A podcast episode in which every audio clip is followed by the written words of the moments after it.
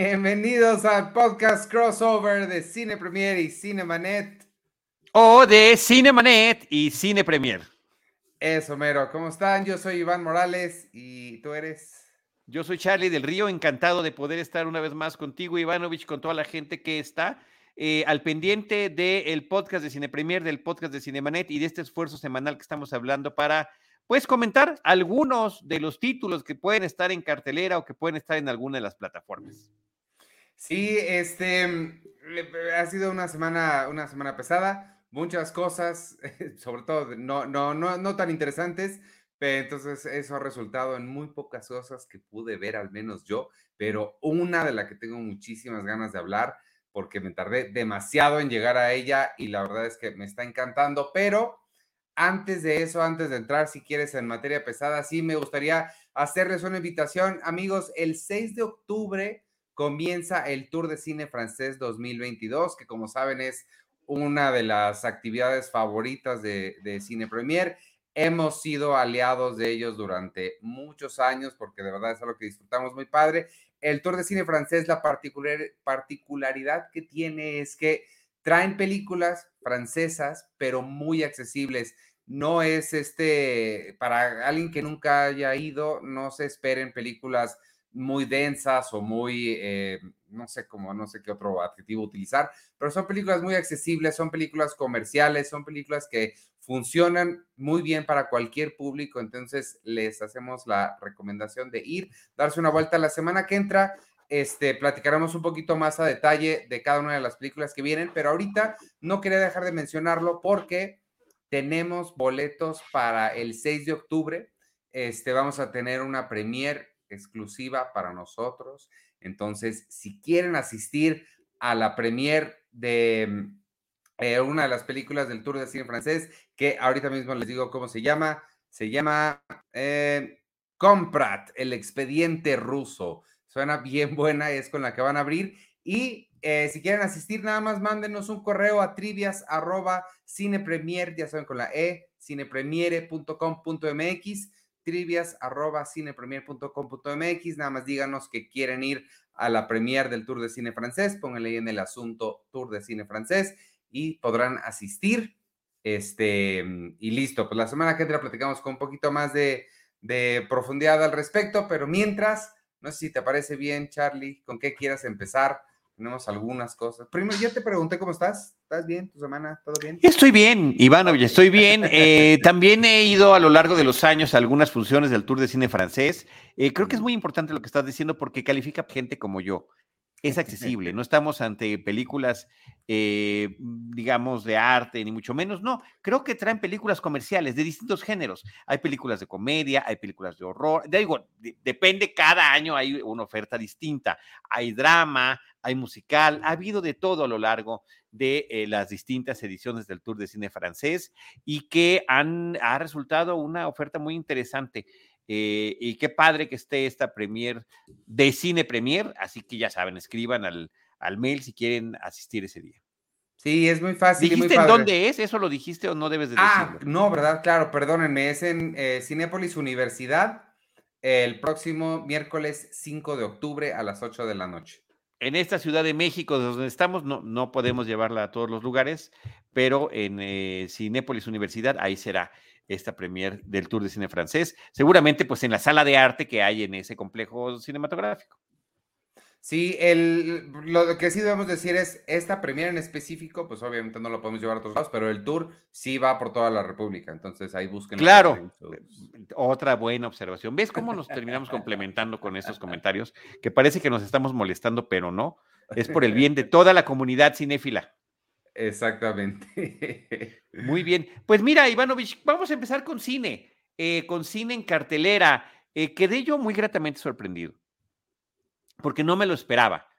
La calidad del restreno de la película Avatar del 2009 de James Cameron, eh, que es una suerte de anticipo del estreno de la secuela Avatar, The Way of the Water, que llegará hasta diciembre, hasta el 16 de diciembre, una fecha muy importante en el calendario, este, porque llega esa película y porque también es cumpleaños de Iván Ivanovich Morales, para quienes quieran ir anticipando sus felicitaciones.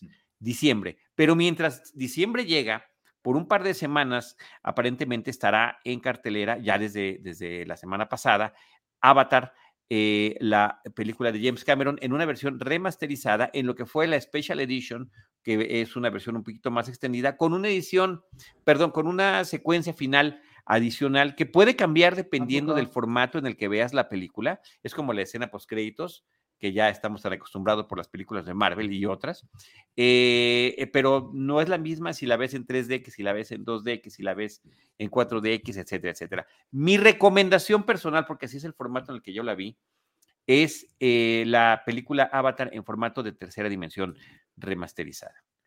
Es un espectáculo impresionante que difiere del espectáculo original que significó hace 13 años. Em, el tratamiento que se le ha dado a la película hace que la experiencia sea mucho más inmersiva, mucho mejor el tema de la iluminación de la cinta. Aquí se combinaron dos factores. Me tocó ir a la función de prensa, Ivanovich, amigas y amigos, y antes de la proyección, pues pasó un ejecutivo de Disney, pasó un ejecutivo de Cinépolis para platicarnos de esto, ¿no? El ejecutivo de Disney platicando sobre este anticipo a la nueva película, sobre la remasterización, eh, sobre la importancia de llevar una película que tuvo su impacto eh, más que culturalmente, yo creo que es un tema que hay que platicar ahorita contigo, que también me gustaría tu opinión, en términos de alcance cinematográfico, de efectos especiales y de tecnología que llevó a la pantalla James Cameron y que además eh, a eso le encanta al señor, tratar de ver de qué manera vamos a lograr llevar al cine algo distinto a lo que se ha visto previamente. Eh, y por su parte eh, de Cinépolis, pues nos comentaron que están en este proceso de cambios de los proyectores, ahora son proyectores de tecnología láser que iluminan mucho más y que gastan menos energía. Todavía no están estos proyectores láser en todas las salas de todas las cadenas, es un proceso que tomará meses eh, y mucho tiempo. Sin embargo, en algunas ya está y están eh, eh, haciéndolo principalmente ahorita con las proyecciones de la película de Avatar. Mi experiencia personal, para dar el dato con nombre y apellido, sucedió en la macro pantalla de Cinépolis Patio Universidad, que por cierto, durante esta pandemia, desde, eh, desde, desde, que empezaron los encierros y desde que se volvieron a reabrir los cines, ha sido mi sala consentida, mi sala favorita, mi casa en el cine. Me gusta el tamaño de la pantalla, me gusta la calidad de audio que tiene. No, qué bendición ahora, qué bendición, ¿eh? qué buena noticia que, que, ahora tenga este, este proyector. Y el haberla visto en, en esta calidad, eh, digamos que es como no había yo visto Avatar eh, nunca. Nunca, nunca había visto Avatar de esta manera. Ve uno, pues es un ambiente, Pandora es este planeta creado para la película, eh, em, completamente eh, raro para, para los seres humanos, donde hay todo otro tipo de vegetación y de animales y de insectos, todo eso se ve, o sea, ves los insectos así en el fondo, eh, sí ves una amplitud de la, de la tercera dimensión muy impresionante que de verdad que me encantó, me pareció una experiencia tipo parque de diversiones. Y de hecho, no, no, no, eso es bueno. Esa dolió. bueno. ¿Por qué? ¿Por qué? ¿Por qué? Porque tengo a Martin Scorsese gritándome aquí las películas claro, de superhéroes claro. son un No, no, no, no, no. deja a Martin, que es, es, uno de nuestros dioses. Eh, tú que eres ateo, Martin es uno de Martin Scorsese es uno de nuestros dioses. Pero eh, es que sí lo es, este, Ivanovich. Yo digo eso porque en muchos parques de diversiones, principalmente Universal o Disney, más Disney sobre todo con el tema de la tecnología, y donde tienes, a ver, tienes una película de 10 o 15 minutos que has creado con una tecnología que es superior a la de cualquier cine y que estás proyectando en condiciones ideales porque solamente esa película va a pasar allí. Por ejemplo, la película de los Muppets en tercera dimensión, que tiene ya 30 años, se sigue viendo espectacular se sigue viendo increíble. Eh, y aquí hemos visto que va y viene en los eh, temas de películas y estrenos en tercera dimensión. Y tú y yo, creo que, creo, a ver, corrígeme si me equivoco, tú y yo que utilizamos lentes para ver el cine, que nos tengamos que poner otros lentes aparte y que terminen oscureciendo la sala y la proyección, pues es como no es tan disfrutable eh, la experiencia. Bueno, en este caso, ese problema no lo viví por la calidad de la proyección y de la remasterización de la película. Pero si traías lentes. Sí traía lentes, pues sí, porque si no, como estaba yo mencionando, no decía, sí, te los tienes que acomodar eso. Esa parte sí sigue siendo un tema para nosotros, los, eh, los que tenemos algún problema de visión. Pero, yo usualmente eh, cuando, he visto películas en, tercera dimensión, sí me los, me, los quito. No, yo no los necesito tantísimo, entonces puedo vivir un rato sin ellos, porque sí, se me hace demasiado incómodo. Déjame mencionar a Dimitri Albertini, muchas gracias por el super chat. Charlie Iván, ayer fue mi cumple, sería un honor que me felicitaran. Los escucho en Apple Podcast, pero no quería dejar de pasar la oportunidad de saludarlos. Muchas gracias, Dimitri, por escucharnos en Apple Podcasts o donde sea que ustedes escuchen sus podcasts. No, y gracias por este el super chat. No era necesario para darte una felicitación de cumpleaños con que nos lo hubieras dicho, Dimitri. no, claro que se agradece, pero pues muchas gracias a ti por acompañarnos, por estar con nosotros y muchísimas felicidades. Este, ojalá que celebres tu cumpleaños viendo Avatar en la pantalla grande. Yo no sé, Ivanovich, em, no te veo muy convencido. Yo he estado sospechosamente callado durante todo. Muy sospechosamente callado. Déjame digo otras dos cosas antes de cederte la palabra. Una es que muy recientemente vi eh, nuevamente Avatar en casa. Eh, justamente mi hijo no la había visto, íbamos a ir a los parques de Disney. Hay una tierra de, de Avatar, el mundo de Pandora, hay dos atracciones. Yo quería que la fuera a ver. Y así, así hicimos de varias películas que sabíamos que íbamos a tener atracciones, para tener los antecedentes y disfrutarla más. Entonces, em, eh, la tenía yo muy reciente y dije, híjoles, echarme otra vez tres horas de Avatar, quién sabe, ¿no? Pero, súper valió la pena haber ido. Sí, es una nueva experiencia. He dicho. Según yo, de hecho, en mis recuerdos, a la premier fui, eh, fue ahí en Cinepolis Universidad, y te recuerdo a ti ahí. Siento que fuimos a la misma función de, prensa o de premier. Hace 13 este, años. Sí, hay, dos películas que recuerdo haber visto contigo en el estreno. Una fue, eh, una es esa, y la otra es cuando te conocí en episodio 3, este, que iba yo con César Albarrán, seguramente también Carlos Gómez y me acuerdo que ahí haberte conocido. Según yo también en Avatar estabas. Este, ahora sobre la película, que es lo que nos compete. A mí no me gusta nada Avatar. No me gusta. No me gusta ni tantito. Eh, me recuerdo que salí molesto, o sea, por diferentes cosas además. En primera, porque es, un, es una historia que he visto 80 mil veces me gustó más cuando se llamó Pocahontas o Danza con Lobos. Danza con Lobos. O la que quieras de Hombre Blanco viene a salvar a nativos. O un poco, o un poco Dunas también. Este, y no, la verdad es que no, a mí nunca me gustó. La he visto nada más una vez en aquella función. Tengo, y te voy a ser bien honesto, tengo cero interés en volver a verla. Y a mí la cosa con las películas espectáculo, que es lo que son estas, este, películas guion espectáculo, están muy padres. Yo no tengo nada en contra de ellas. Traes ahí una playera de Jurassic Park, que es una historia. Ahí está, ahí está.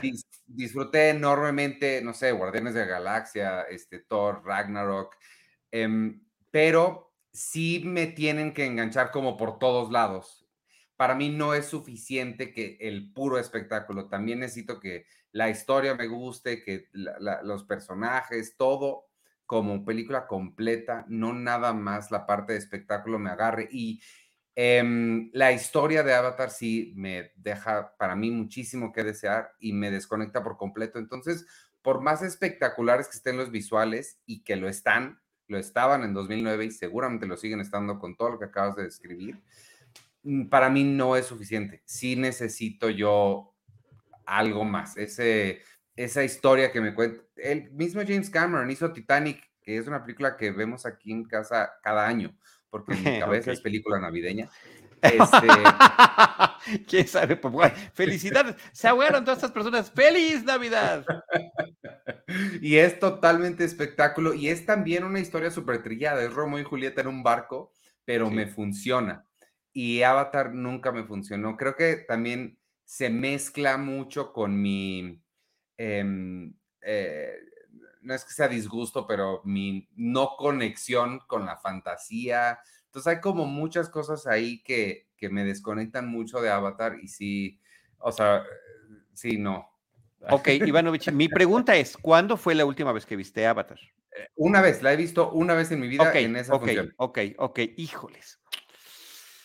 Quisiera yo convencerte para que la fueras a ver otra vez. A ver, primero, espérame, es que hay varios comentarios. Este, Jimmy Arzube dice, Avatar me pareció a un hombre llamado Caballo, un western de 1970. Cuando yo vi un hombre llamado Caballo hace mil años, el siglo pasado, me quedé impactado. Richard Burton era, eh, no, eh, el que fue el, este, eh, el, viejito, el primer viejito de, Harry Potter. Dumbledore, el primer Dumbledore. Él es un hombre llamado Caballo. El actor que se llama el primer Dumbledore, por el amor de Dios. No sé quién fue el primer Richard Harris. Richard Harris. Ah, Richard, Harris. Uh, sí, ok. El nombre lo vi, no sabía que había sido Dumbledore. Fue pues, se, murió y ya no pudo seguir siendo Dumbledore. Cometió ese error. Este, em, es un una película espectacular. Sí, con esa se conecta también. Es una de tantas películas con las que se conecta. Eh, Dimitri Albertini dice que siempre se quedó con ganas de verla en 3D este, y que la odió en el cine hace 13 años y la volvió a ver hace cuatro meses y le gustó mucho. Ahí, un poco por ahí va el comentario que le quiero hacer a Ivanovich. Eh, Víctor Recino, saludos, él le manda felicitaciones también a Dimitri. Y Ángel López dice que si ya vimos Cyberpunk en Netflix, toda una joya del anime actual, no la hemos visto. A lo mejor estaría bueno echarle un ojo para poder comentarla por acá. Saludos, Ángel, gracias por estar aquí con nosotros. Mira, Ivanovich, eh, es una película derivativa. Eh, Avatar, sin duda alguna, y nos recuerda todo eso que estás mencionando y lo que está mencionando también Jimmy. Richard Harris, gracias, Abraham. Sí, efectivamente, se me estaba yendo en los, los, los, caballos aquí, estaban galopando alegremente en mi cabeza, o mis ratoncitos. Y, em, y eso me hizo que efectivamente mi experiencia hace 13 años no fuera tan grata con la película. Eh, decir, como dices tú, sí, es como la misma historia, otra vez contada. Eh, sí tiene este espíritu de tratar, es una película que habla sobre la ecología, nuestro contacto con la naturaleza, el respeto al prójimo, el respeto al medio ambiente, todo eso está muy bien y que son temas importantes de la ciencia ficción, pero efectivamente conectados con otros que ya conocíamos. Lo mismo puede decirse de mi película que me hizo amar el cine que se llama Star Wars, La Guerra de las Galaxias, la original. También es una película eh, exageradamente derivativa que le debe a todo mundo a los seriales del cine, a las películas de acción, a las de piratas, a las de ciencia ficción, a, Flash Gordon, a Buck Rogers, a quien quieras. Y termina funcionando muy bien. Sí. Y luego también habría que mencionar, pero no dejan de ser ambas, a pesar de ser películas derivativas, crearon su propio universo en función de eso. No están basadas en algo en particular, ni en ninguna novela, ni en ninguna obra de teatro, ni en ninguna estampita, ni en ningún parque de diversiones, nada. Sí, eh, Mars Attacks, la película de Tim Burton, está ah, basada en, una, en unas estampitas de marcianos de los 50, me parece que eran. Nada más por dar un ejemplo. Hoy eso en día, 13, tres años después, donde todos los estrenos son la adaptación del cómic, la secuela de la adaptación del cómic, el spin-off de la adaptación del cómic, eh, la precuela, la live action de la animación, bla, bla, bla, bla, bla, bla. Digo, todo lo que se anunció en la D23 de Disney, pues creo que el 2% será material original y que todavía falta para que lo podamos ver. Sí, Como lo fue Red, por ejemplo, que fue una súper grata sorpresa de una de las películas más recientes de Pixar.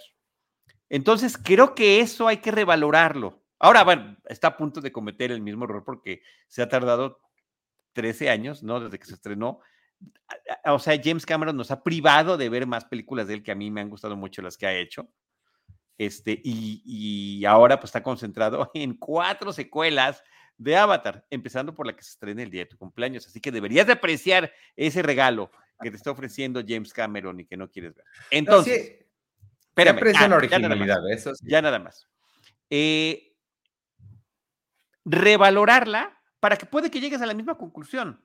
Sí, pero te invito, Ivanovich, a que como experiencia de alguien que adora los parques de diversiones y que adora el cine, que veas una experiencia similar en la pantalla y que me des también, porque me encantaría escuchar tu punto de vista 13 años después de haberla visto. ¿Qué opinas de las, alguien mencionó ahorita en el chat, las salas estas 4DX?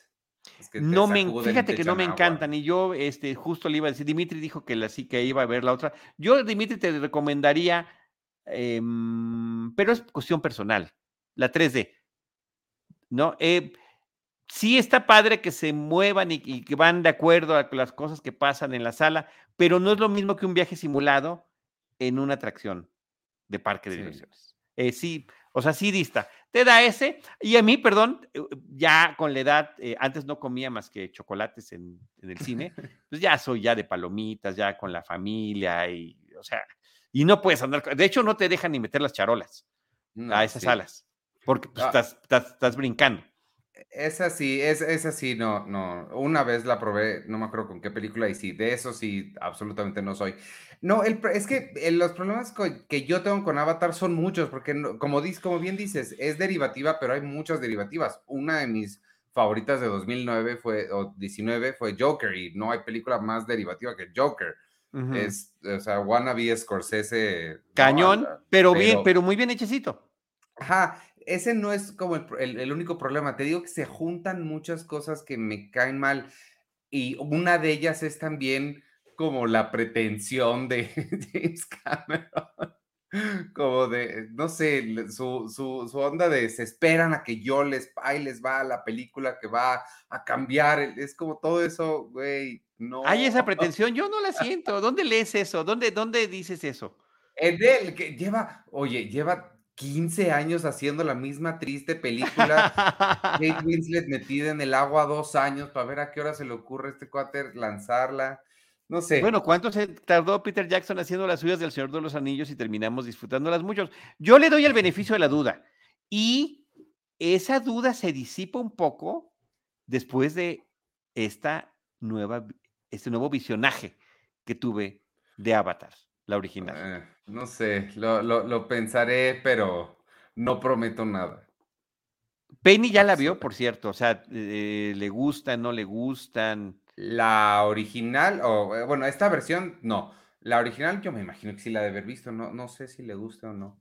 Porque podría ser, dile, ven, vamos a burlarnos de esto, pero vamos a verla, como dice Charlie. Tampoco está padre burlarse, es trabajo de gente que le echó ganas. Sí, a ver, y yo estoy diciendo que ese trabajo redituó increíblemente. Ahora, la otra novedad, que eso tampoco me lo esperaba porque era una duda que yo tenía después de verlo, dije, ojalá que la mayor cantidad de gente posible pueda ver esto, porque está padrísimo cómo se ve, que en México fue el segundo lugar de taquilla este fin de semana y que en el mundo, en el planeta Tierra de los países donde se estrenó, es la película más taquillera de este fin de semana que acaba de pasar.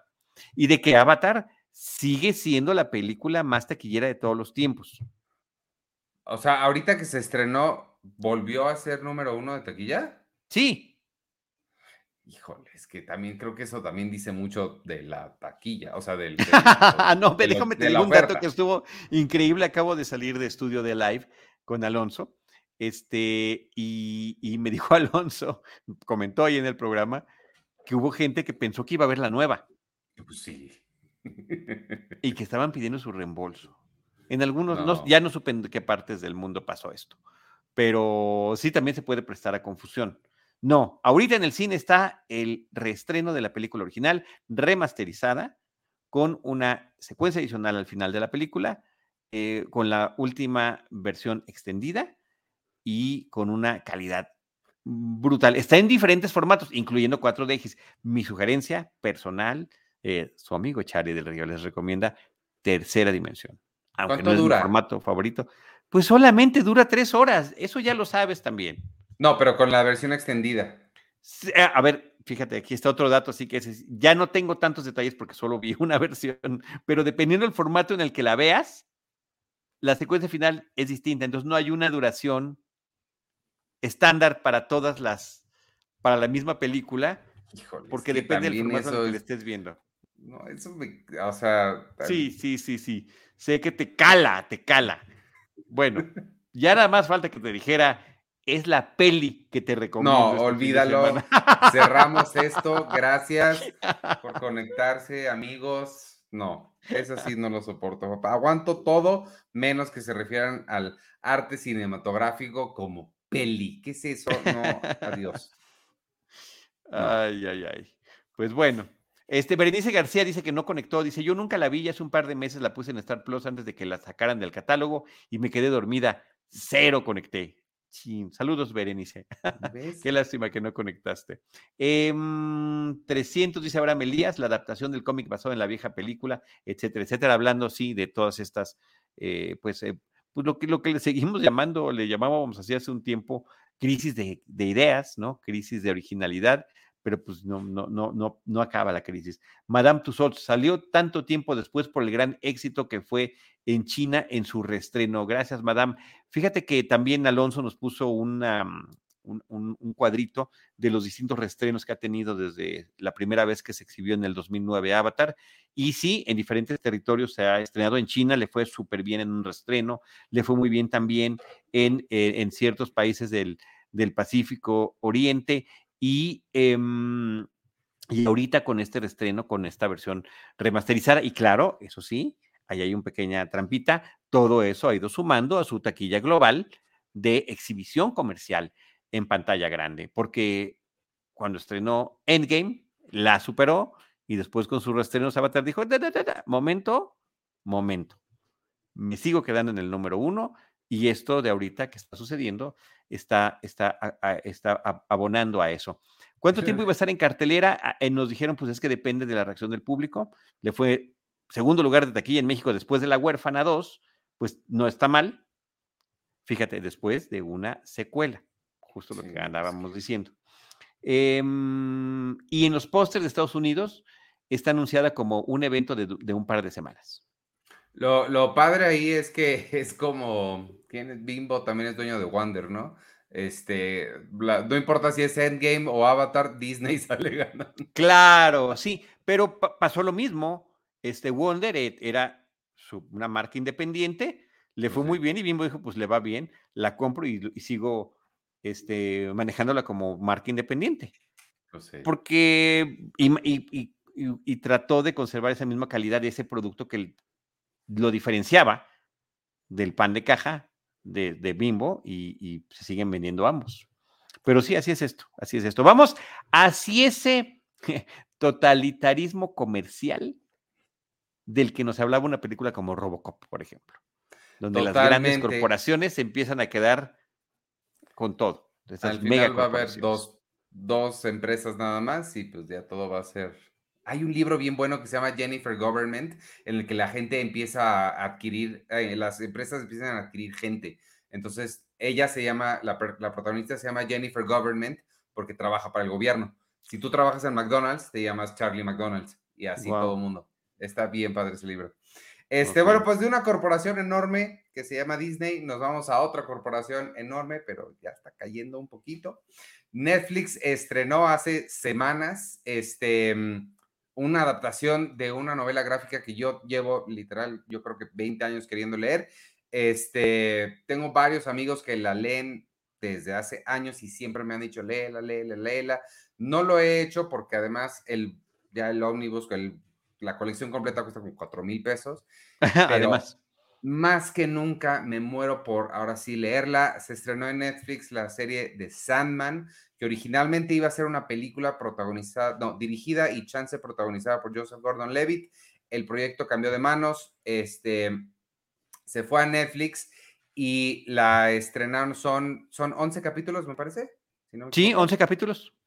Que déjame este, comenzar, si me das permiso. Yo no la he terminado, voy en el capítulo 6 porque me puse a verla gracias a tu recomendación, recomendación diagonal insistencia porque me daba mucha flojera, no porque no me interesara, sino porque prefería leerla. Pero no, qué cosa, estoy cautivado por, por, por lo que me imaginé que iba a ser. Neil Gaiman, que es el autor de la novela gráfica, para quien no sepa, tiene una imaginación que se desborda por la pantalla, por todas partes. Em, se ve que mm, todas, que no están siento que no están ni la mitad de las ideas que tiene la novela gráfica. El sentimiento que me da la serie es casi como estar leyendo la entrada de Wikipedia de 100 años de soledad, ¿sabes? Como que estoy teniendo la idea general, pero claramente no estoy viendo el material origen.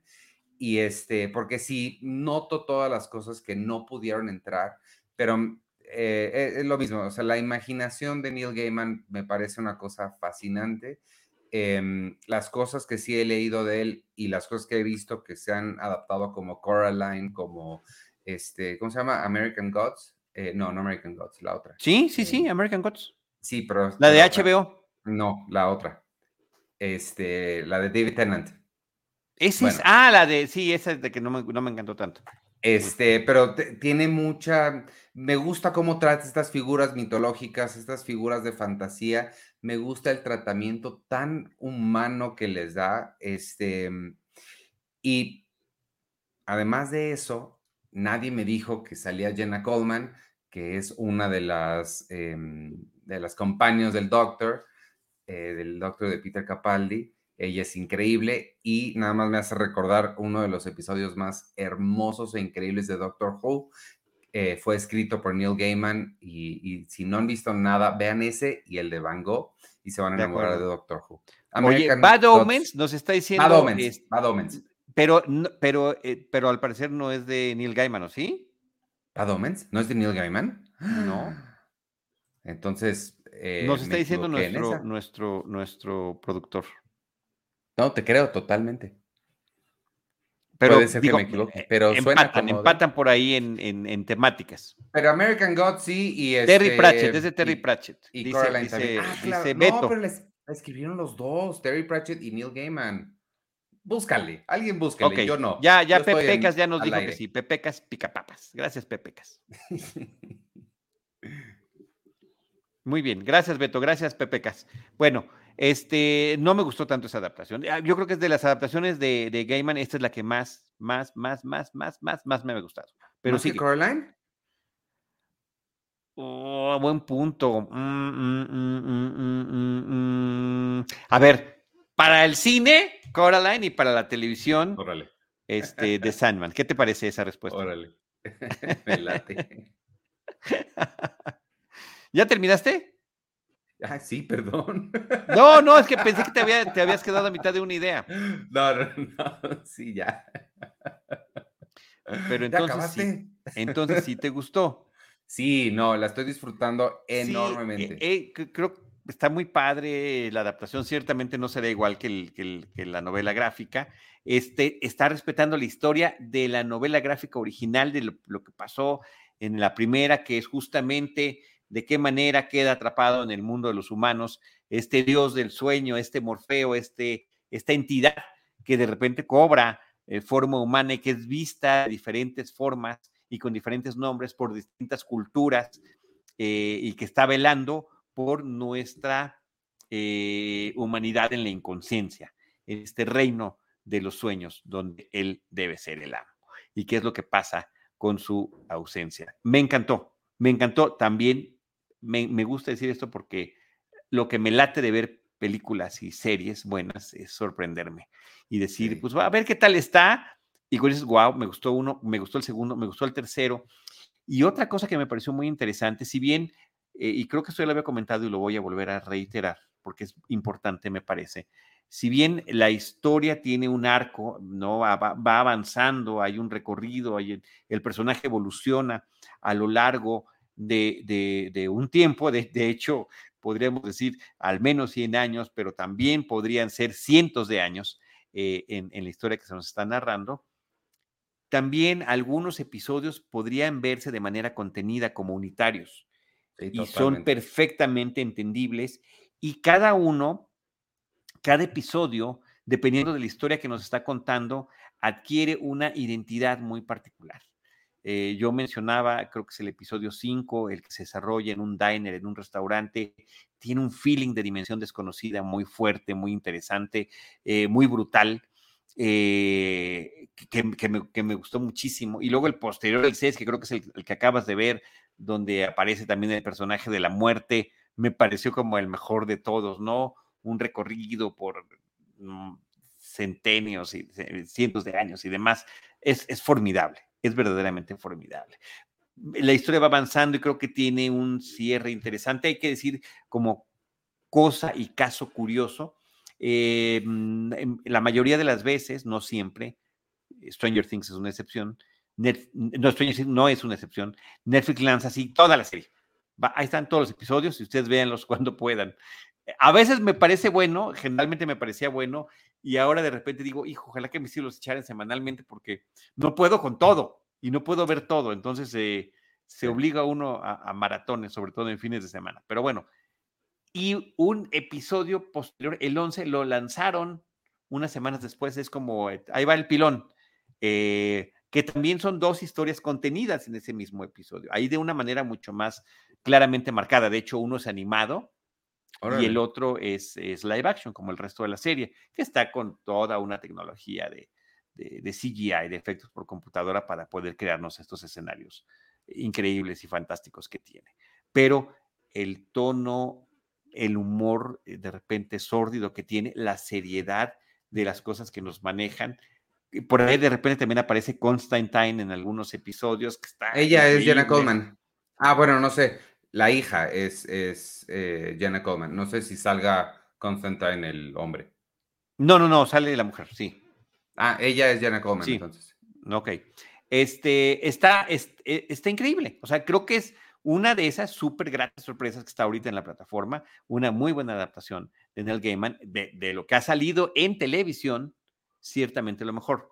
Porque American Gods, ay, se volvió como, y creo que no la terminaron, además, yo no sé si la cancelaron, ya me perdí, este, demasiado sórdida, demasiado intrincada, y esta, a pesar de la magnitud de lo que nos está hablando, de estos seres eh, eh, formidables como dioses, está aterrizada y comprensible y digerible y entretenida. Sí, no se me eh, hizo nada cosas pesada. Cosas que me parecen muy buenos atributos para una serie para ver en casa. Entonces, pues ahí está. Em, la recomendación este, enérgica y enfática de este equipo de Cinemanet y Cinepremier o de Cinepremier y de Cinemanet sobre The Sandman. Sí, yo había escuchado que estaba muy pesada, este, y no se me hizo nada, nada pesada. Creo que está, como digo, de nuevo, voy como en el 5, pero hasta ahorita para nada. Y el otro que me faltó mencionar, otro, este, eh, persona que me gusta mucho es Patton Oswalt, hace la voz de El Cuervo. El Cuervo. Que sí, a mí Pato Norris me cae también y, y, lo decía yo también aquí en casa. O sea, qué padre con tu pura voz le estás dando esa energía y esa identidad a un personaje que estás haciendo. Sí, puede ser Remy de Ratatouille, pero también puede ser este cuervo que se debate entre el mundo de los sueños, entre la vigilia y que puede inclusive viajar al infierno. Entonces, eh, bien, bien por él. David Zulis me parece increíble y fantástico, como siempre fantástico, tiene un personajazo brutal, un antagónico increíble. Este, y, creo que eh, eh, pues sí, es una de las mejores series que he visto en este año y lo celebro. Estaría padre, alguien Abraham Elías está diciendo, hay material para 10 temporadas por lo menos, pero eh, dice Abraham que desafortunadamente leyó que Netflix parece que no hará una segunda. Yo no tengo el dato, pero ojalá que sí, pero si no la hay, estos 11 episodios em, son lo podríamos ver como una miniserie. Sí, totalmente. Ojalá que sí, yo no he escuchado nada tampoco. Ojalá. Así que ya, bueno, ya lo veremos. Siempre es más interesante hablar de lo que ya existe que de lo que pueda o no venir. Oye, de lo que me enteré que, hablando de cosas que va a venir, el 20 de octubre se estrena una nueva temporada de The White Lotus, lo cual me pone muy nervioso porque... Pues, sí, pero parece que también será una historia contenida, que también será como una misma, como, como otra miniserie. Sí. Ah, ok.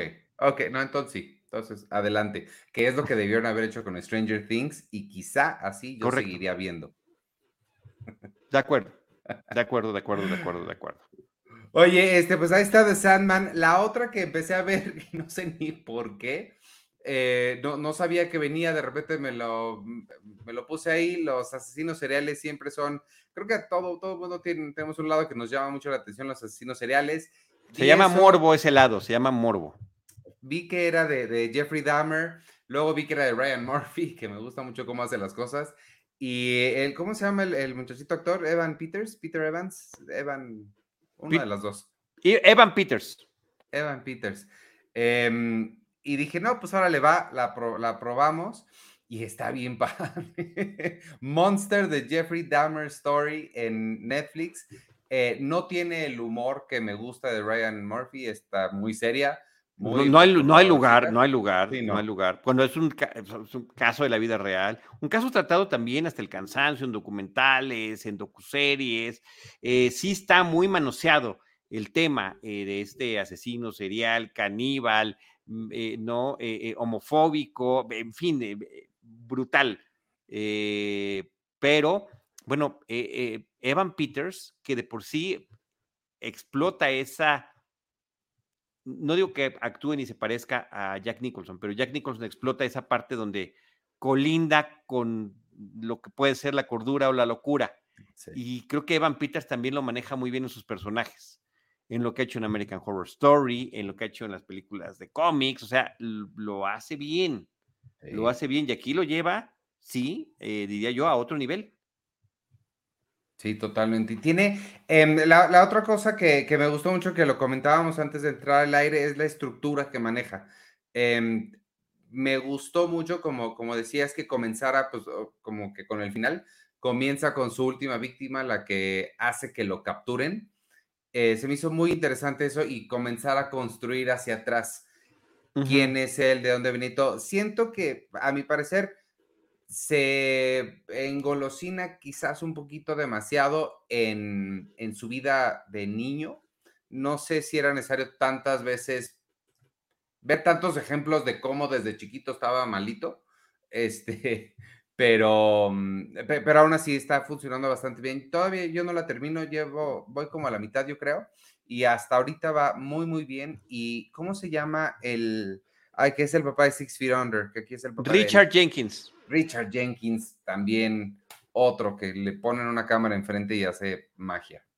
Sí, no, formidable. Eh, creo que levanta también muchísimo eh, la serie. Eh, y, bueno, pues son esas series que se prestan para que también uno haga su propia investigación y saber quién es este individuo, por qué es, se llama monstruo además, ¿no? Monster de, la historia de este Jeffrey Dahmer. ¿Cómo puede haber estas, estas personalidades monstruosas, asesinas, brutales, eh, obsesivas eh, mm, y estas características de coleccionismo que tienen tan sórdida, necrofílica? Bueno, eh, terrible. y decir, bueno, sí, es una serie de ficción basada en estos hechos trágicos y lamentables y que pues también vale la pena que hagamos, tengamos ese momento de separación y decir, ah, efectivamente, se trata de esto, ¿no? Digo, yo recuerdo con mucho cariño a mis amigos de, del podcast de Testigos del Crimen, que justamente eh, Roberto Cori y Lupita Gutiérrez hacían estas disecciones, hablar sobre la, eh, los hechos, el individuo y también eh, sobre sus perfiles psicológicos. Ah, sí, sí, era, eso siempre es muy interesante. ¿Viste la de Ted Bundy, tú, la de Zac Efron? No, fíjate que no la vi. Ahí también está en Netflix, también es obviamente ficción. Y tienen otra sobre Richard Ramírez, pero ese sí es documental, un, documental de Richard Ramírez ahí en, en, Netflix. También digo, por si les gustan estos eh, asesinos seriales, em, ah, yo todo mi conocimiento viene de dos cosas. Una es eh, Seven y la otra es una película de con Sigourney Weaver y Holly Hunter que no sé si tú conoces, que se llama Copycat. Sí, claro que sí. Esa sí, me encanta. Ahí la tengo. De vez en cuando la veo. Que, Sigourney Weaver, el personaje de Sigourney Weaver tenía agorafobia, no podía salir al, ni desde la puerta de su casa, ¿no? Vivía unos mareos ahí eh, terribles. Em, oye, eh, lo, que yo creo que también se podría mencionar mucho y que viene a colación, sí, venimos de esas referencias de Seven, de la ficción y venimos del silencio de los inocentes, eh, está la, también en Netflix la serie de Mindhunter, que tiene dos temporadas con la producción de, David Fincher, que es el director de Seven, y con em, él, dirige algunos de los episodios, eh, que es formidable y que habla también sobre los hombres y mujeres que forjaron esta área de investigación del FBI sobre los asesinos seriales yéndolos a entrevistar, ya están capturados, ya están en prisión, eh, ya hicieron esta terrible eh, eh, actos monstruosos contra otros seres humanos qué se puede rescatar de que ya los tenemos capturados. Sí. Porque tener sus perfiles psicológicos podrá ayudar a identificar a otro tipo de agresores similares. Em, de hecho, El silencio de los inocentes está basada en estas historias, donde hablando con uno capturado logras tratar de entender qué es lo que está pasando con otro que está fuera y que está cometiendo crímenes para tratar de detenerlo. Eso lo logran llevar a la ficción, pero pues ha sido un tema de realidad. Así que Mindhunter tuvo dos temporadas y em, sí, eh, complicada el tema de la producción, también una serie muy bien realizada, muy bien actuada, muy bien fotografiada y, bien planteada las, las cosas, creo que sería un, buen complemento para esta sobre Jeffrey Dahmer. La otra es, la, la, otra que también podría ser buen complemento, no me acuerdo si la platicamos aquí, creo que no, Blackbird con, con Taron Egerton, ¿la platicamos en algún momento? sí, platicamos del, del, primer episodio, cuando, ah. cuando salió. Ok, bueno, esa también vale mucho la pena que está en Apple. Blackbird, este, también sobre un asesino serial, igual, eh, un concepto similar. Taron Egerton se mete o lo convencen de formas este, a meterse a la, a la, cárcel para hacerse amigo de un asesino serial. Entonces está... Sí, bueno, entra a la cárcel por crímenes que él cometió de, de narcotráfico y lo reubican para tratar de acortar su sentencia y poder sacarle eh, información a un asesino serial que está, pues, este, sin, haber ni siquiera confesado eh, sus actos, ¿no? Eh, digamos que tratan de darle la vuelta al planteamiento. ¿Terminaste esa? No, no le he terminado todavía. Es que está imposible. Está, o sea, yo, yo entiendo. Con tanta cosa que hay, claro. Sí, Pepe Cas dice Mindhunter murió, sí. Pero ahí están las dos temporadas. A uno me parece excepcional. Sí, totalmente de acuerdo. Total, totalmente de acuerdo. Este, pues, no sé si tienes algo más que se te quede ahí en el tintero o nos vamos No, no, no, bueno, este, lo dejamos, lo dejamos ahí, este, bueno, sí, una, una más. Rojo Amanecer. Ah, caray. Es, es, es, sí, Rojo Amanecer. A ver, Rojo Amanecer. No me esperaba eso. No, a ver, estamos en el 27 de septiembre del 2022, estamos a punto de llegar a un nuevo aniversario del 2 de octubre. Jorge Fons. Acaba de fallecer Jorge Fons, que es el director, entonces es una buena oportunidad para revisitar eh, eh, la película que hizo en el 89 sobre la matanza de Tlatelolco. Eh, la acabo de volver a ver, está disponible en Claro Video. Está en una muy buena copia. Sí trae temas de, audio que, quizá no sean los óptimos, pero yo creo que eso viene de origen. La película se ve muy bien y sí me también, este, al igual que otras que, he vuelto a ver, em, las revaloro Ivanovich. Eh, quizá más información que tengo hoy en día, el propio contexto que estamos viviendo, em, la muerte de, de Fons, eh, el ver la juventud de los actores que participan allí, ¿no? Los hermanos Bichir, Damián eh, y... Ay, perdón, se me, se me y Bruno, Damián y Bruno, Héctor Bonilla, María Rojo, por supuesto. Em, y lo interesante del, planteamiento, de cómo partir de un, de un departamento y de audios también, sin que veas nunca la matanza, sin que veas la plaza, sin que veas soldados, sin que veas helicópteros, te da toda la información que además es un, es un guion muy bien elaborado. Entonces ahí está la película disponible en Claro Video para quienes tengan esa curiosidad, revisitarla, vale muchísimo la pena. Este, y pues ya viene un aniversario más del 2 de octubre y pues estamos viviendo en la realidad nacional temas que finalmente, eh, lamentablemente, conectan con todo esto. Entonces, em, y bueno, dicen que también está en YouTube. Puede ser, sí, gratis, pero este, sí, no, no, sé qué tal está la calidad de la de YouTube, la que yo vi en Claro Video se veía súper bien y no es que se anuncie porque pues, creo que rara vez mencionamos esta plataforma de Claro Video. Oigan, em, y, la que también eh, tengo que ver porque esa la tengo en, formato casero, El Callejón de los Milagros, que es del 95 también de Jorge Fons. Pues bueno, las vamos a comentar, eso sí es anuncio Ivanovich, este jueves en Citizen Boomer. Entonces, para quienes quieran ver ese programa, pues ahí vamos a estar hablando. Esas van a ser nuestros temas de la, de la semana. Este, mm, me, encanta tu diversidad para que nadie diga que no hay diversidad. comenzaste hablando de Avatar y terminaste con Rojo Amanecer. Nada más quiero señalar eso. Este, y ahorita que estoy viendo aquí los, los comentarios, apenas y mencionaste el comentario de, Johan y quiero saludarlo a él y a Joel, nada más eh, especialmente a ustedes dos. Eh, gracias por, vernos. Y eh, pues nada, pues vámonos, a menos que tengas alguna otra. Bueno, Víctor Recinos, de asesinos seriales de agentes del FBI, entrevistándolos está No Man of God con Elijah Wood. Y eh, Pepecas dice la serie de Amazon sobre el 68 también estuvo bien. Un extraño enemigo. Este, sí, así se llama, creo que así se llama. Con Daniel Jiménez Cacho, que es el gran villano del Callejón de los Milagros, por cierto. De hecho, esa es una muy buena conexión con lo que tengo que seguir, con lo que tengo que decir ahora, que son los estrenos semanales, porque en Amazon Prime se estrena el 30 de septiembre, es decir, creo que es el viernes o el jueves, eh, la temporada 2 de Un extraño enemigo. Entonces, eso es muy relevante para lo que acabas de decir. Ya ves qué bueno soy conectando cosas. Ah, pues sí, ahí están, ahí están las conexiones hechas y derechas. Este, pues vamos, entonces, si te parece bien, nada más déjame decir rapidísimo, este jueves llega a los cines Sonríe, una cosa de terror.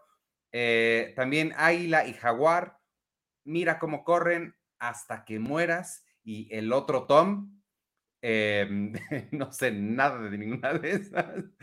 A Netflix llega Rubia, que es la nueva de Andrew Dominic con Ana de Armas sobre Marilyn Monroe, que se ve increíble. Es mañana, desafortunadamente nuestro programa lo grabamos los martes, pero ojalá fuera los, los miércoles para poder platicar de ella.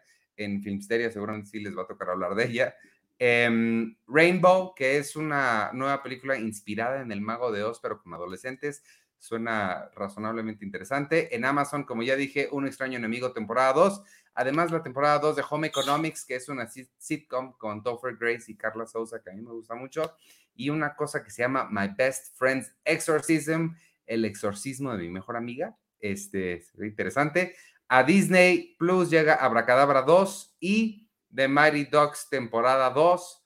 Em, acuérdense, antes de despedirnos, les recuerdo, manden sus mails a trivias.cinepremier.com.mx para llevarse uno de los boletos que tenemos para la premier del Tour de Cine Francés, que se va a llevar a cabo el próximo 5 de octubre a las 8 de la noche en Cinepolis Universidad. Y sin nada más, nos vamos despidiendo. Creo que Charlie está congelado, pero congelado. No, no, estoy congelado, ah. estoy haciendo la promoción de Smile, que así ha sido. Yo estoy haciendo tiempo a lo burro para que regreses. Adiós, nos vemos. Yo soy Iván Morales y me pueden seguir en arroba Iván Morales y en todas las redes sociales de Cine Premier, arroba Cine Premier con la E al final. Eh, gracias por escucharnos. Este no nos toca James Bond.